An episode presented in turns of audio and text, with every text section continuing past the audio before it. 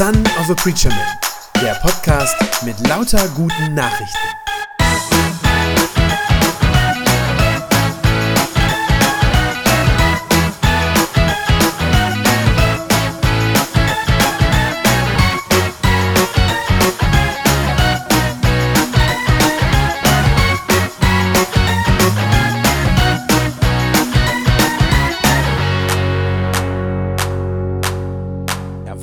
Ja so die Zeit der Geheimnisse. Ich weiß nicht, ob das bei euch in den Familien üblich ist oder wie ihr das so handhabt, ob ihr euch noch echte Überraschungen schenkt gegenseitig. Ähm, also Dinge, von denen der Beschenkte vorher nichts wusste, die er sich jetzt auch nicht gewünscht hat oder so. Äh, heute ist das ja, glaube ich, nicht mehr ganz so üblich. Meistens wird man gefragt, ne, was wünschst du dir denn? Und dann geht man hin und kauft das oder äh, noch moderner ist es, wenn äh, derjenige, der was kriegen soll, bei Amazon gleich schon so eine Wunschliste anlegt und man klickt nur noch auf Bestellen und dann kriegt man das von der Wunschliste, die der da im Internet angelegt hat. Also er hat ja auch Vorteile, ist ja irgendwie auch praktisch und man muss weniger Geschenke hinter zurückgeben, weil es war ja das, was er haben wollte. Ne? Ähm, aber es hat schon auch was. Es hat ja was, wenn Geschenke vorher ein Geheimnis sind. Also ein echtes Geheimnis. Und wenn dann am Weihnachtsabend es dann auch eine echte Überraschung ist. Das ist irgendwie schon auch schön. Und wenn das Geheimnis vorher gewahrt geblieben ist, nicht rausgekommen ist und dann die Überraschung wirklich gelungen ist, das ist so was Besonderes, weil das das Herz des Beschenkten in einer besonderen Weise berührt. Weil der, der das Geschenk kriegt, der spürt dann, Mensch, der andere, der hat sich echt große Mühe für mich gegeben. Er hat ganz viel Zeit und Gedanken darein investiert, für mich jetzt was Schönes zu finden, ähm, von dem ich selbst gar nicht wusste, dass ich es haben möchte. Aber der andere hat es so gut gemacht.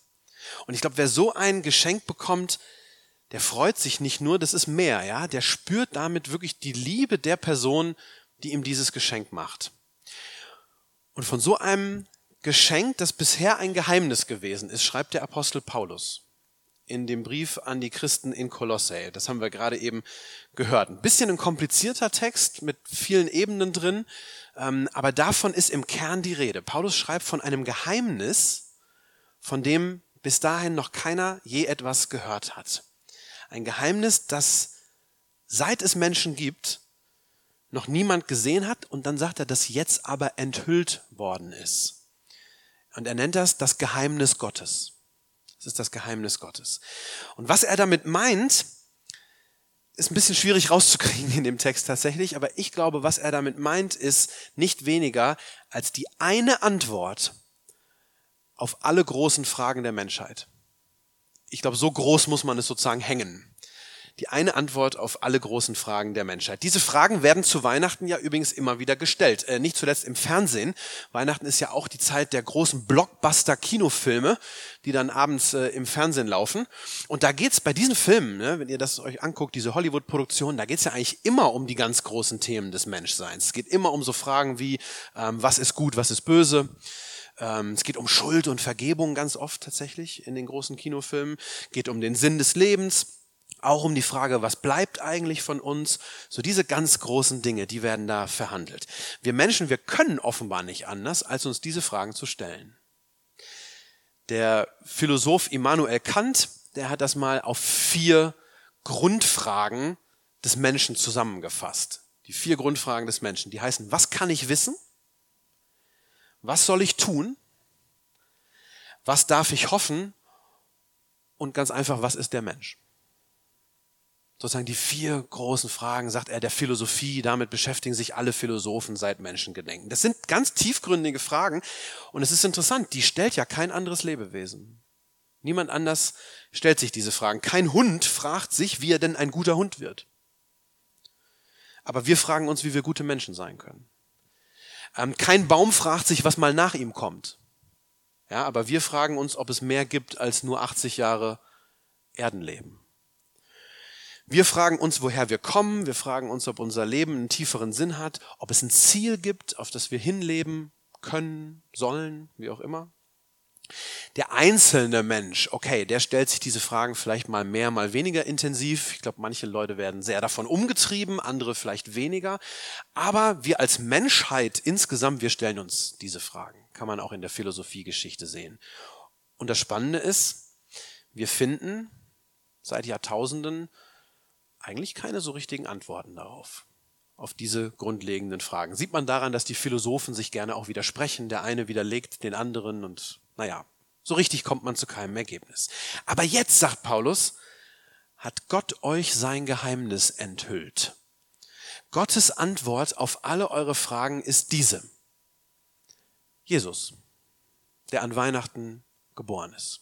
Das ist die Antwort auf eure Fragen, sagt Paulus. Ich lese nochmal die Verse zwei und drei. Da sagt er, es geht mir darum, dass ihr gestärkt und ermutigt werdet und dass ihr in Liebe zusammenhaltet, sagt er. Dann werdet ihr eine tiefe und umfassende Erkenntnis verlangen, ein immer größeres Verständnis für das Geheimnis Gottes. Und dann fügt er hinzu, Christus selbst ist dieses Geheimnis. In ihm sind alle Schätze der Weisheit und der Erkenntnis verborgen. Nun ist Jesus Christus ja selbst erstmal ein ganz unergründliches Geheimnis für uns eigentlich. Er als Person. Er ist Gott, der Mensch wird. Allein das ist ja schon ein Geheimnis. Das, was vorher auseinandergerissen war, Gottheit auf der einen Seite und Menschheit auf der anderen, das verbindet er wieder in einer Person. Jesus ist zugleich der echte Gott und ein echter Mensch. Das allein ist schon ein Geheimnis und schon deshalb ist er Gottes Antwort auf einfach alles. Auf einfach alles, was uns Menschen beschäftigt, was uns ratlos macht, was uns quält. Auf unsere Fragen und auf alle unsere Probleme.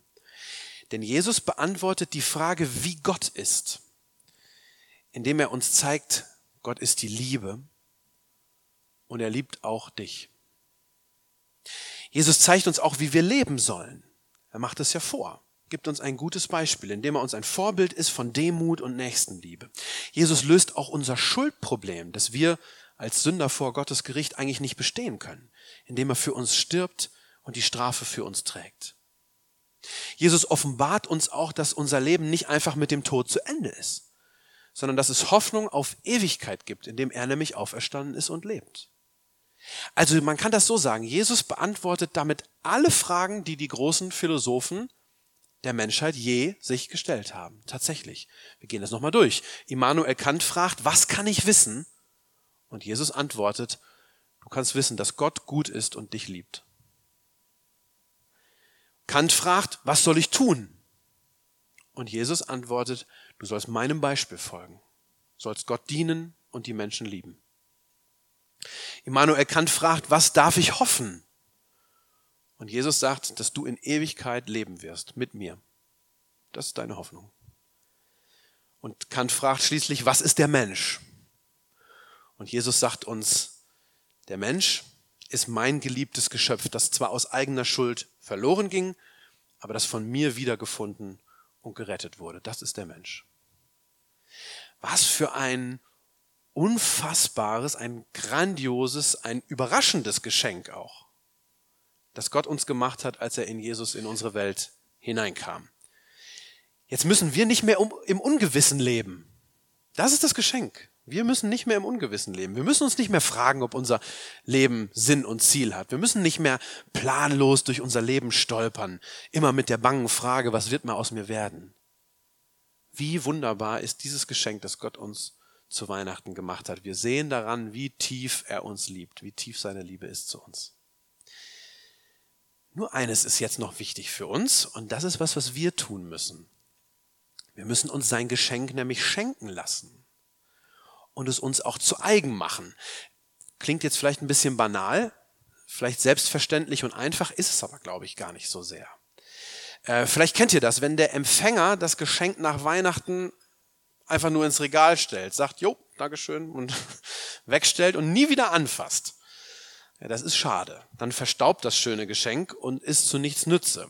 Und ich glaube, so ist es mit Gottes Geschenk an uns auch. So ist es mit Jesus auch. Wir haben ihn empfangen.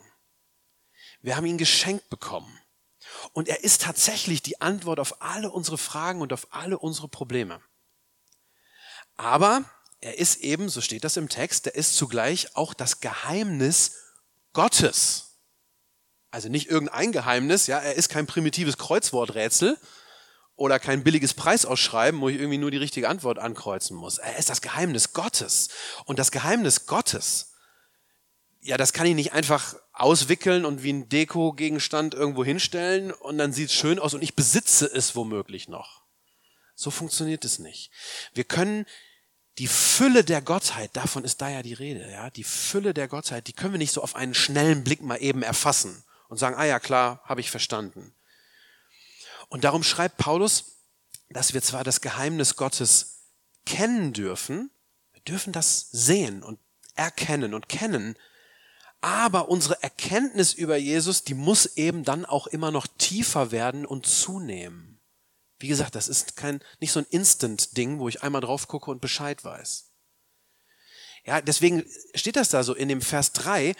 In ihm, also in Jesus, sind alle Schätze der Weisheit und der Erkenntnis verborgen. Die sind da drin verborgen. Also ja, in Jesus Christus offenbart sich Gott, zeigt sich uns, aber doch zugleich auch so, dass die Schätze der Gotteserkenntnis, und das sind viele, das ist nicht bloß einer, dass die auch tief in ihm verborgen liegen. Und diese Schätze, die müssen wir heben.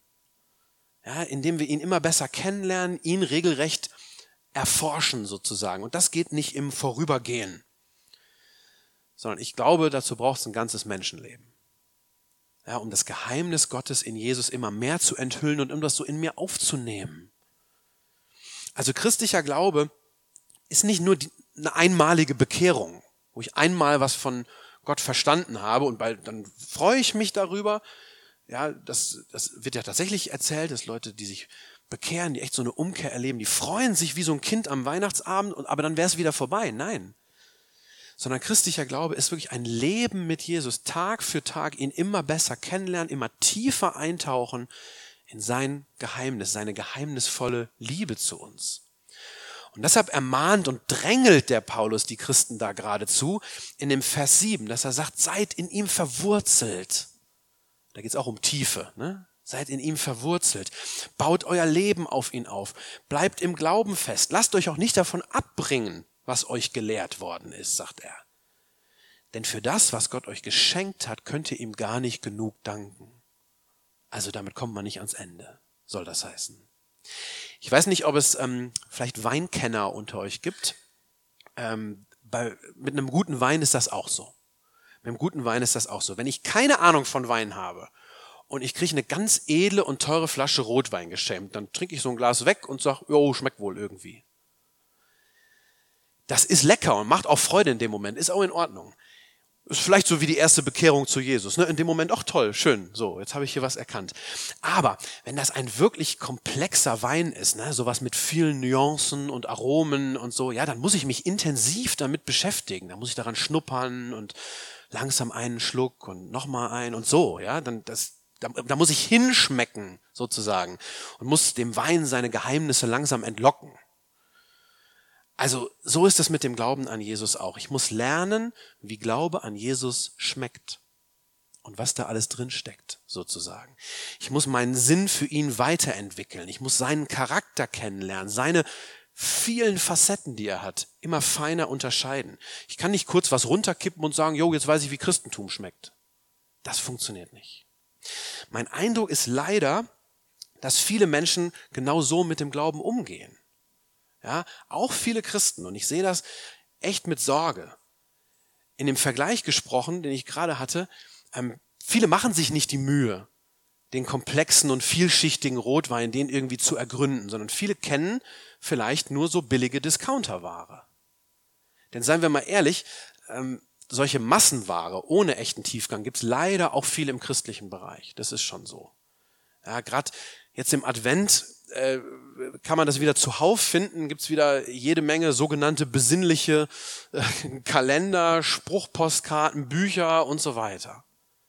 Und ich gebe zu, ich kann das Wort besinnlich manchmal nicht mehr hören, weil es steht oft doch für oberflächliches Zeugs, manchmal auch dummes Zeugs tatsächlich. Ähm, bei diesen erbaulichen Büchlein und besinnlichen Kalendern und so, mein Eindruck ist, da geht's fast nie darum, den echten Jesus besser und tiefer kennenzulernen. Sondern meistens geht es da immer nur um mich in diesen Sachen. Ja, um mich, um mich und nochmal um mich. Besinnung heißt nämlich da meistens Besinnung auf mich und auf meine Bedürfnisse, aber nicht auf Jesus Christus. Ähm, das sieht man manchmal schon an den Titeln, die, die diese Dinger haben. Die heißen dann so Kostbares für deine Seele oder so. Oder Entspann dich heißen die dann. Oder Vitamine fürs Herz. Oder Atem holen. Sind alles echte Titel. Hab ich alles, also die heißen wirklich so. Ich sag's mal, wie es ist. Das ist in der Regel pseudochristliche Seelenwellness. Ja, bei der aber nicht Jesus Christus im Mittelpunkt steht, sondern mein eigenes Ich. Das, ich glaube, so spirituelles Fastfood ist das. Das macht nicht satt, sondern das macht am Ende eigentlich geistlich nur dick und träge. Funktioniert nicht wirklich. Paulus warnt die Christen in Kolosse davor, sich nach ihrer Hinwendung zu Christus dann doch wieder einzulassen auf minderwertiges, auf menschengemachtes Zeug. Vers 8 sagt er das, nehmt euch in Acht vor denen, die euch mit einer leeren, trügerischen Philosophie einfangen wollen, mit Anschauungen, die rein menschlichen Ursprungs sind, sagt er, bei denen sich alles um die Prinzipien dreht, die in dieser Welt herrschen und nicht um Christus. Warum sagt er das so scharf? Weil diese Dinge alle keine echte Erfüllung bringen.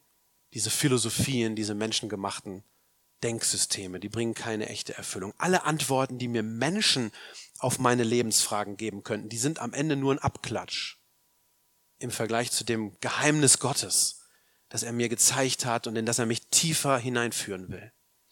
Und deshalb, wenn ich einmal erkannt habe, dass ich in Jesus Christus Gott finden kann, ja, wenn ich das einmal gesehen habe, dann brauche ich nichts anderes mehr. Dann will ich auch nichts anderes mehr. Dann will ich mich nur immer weiter in Jesus rein vertiefen. Dann will ich mir von ihm Antworten für mein Leben geben lassen. Ich will mich von ihm retten lassen aus meiner Verlorenheit. Denn in Jesus Christus kann ich Gott finden und was anderes brauche ich nicht.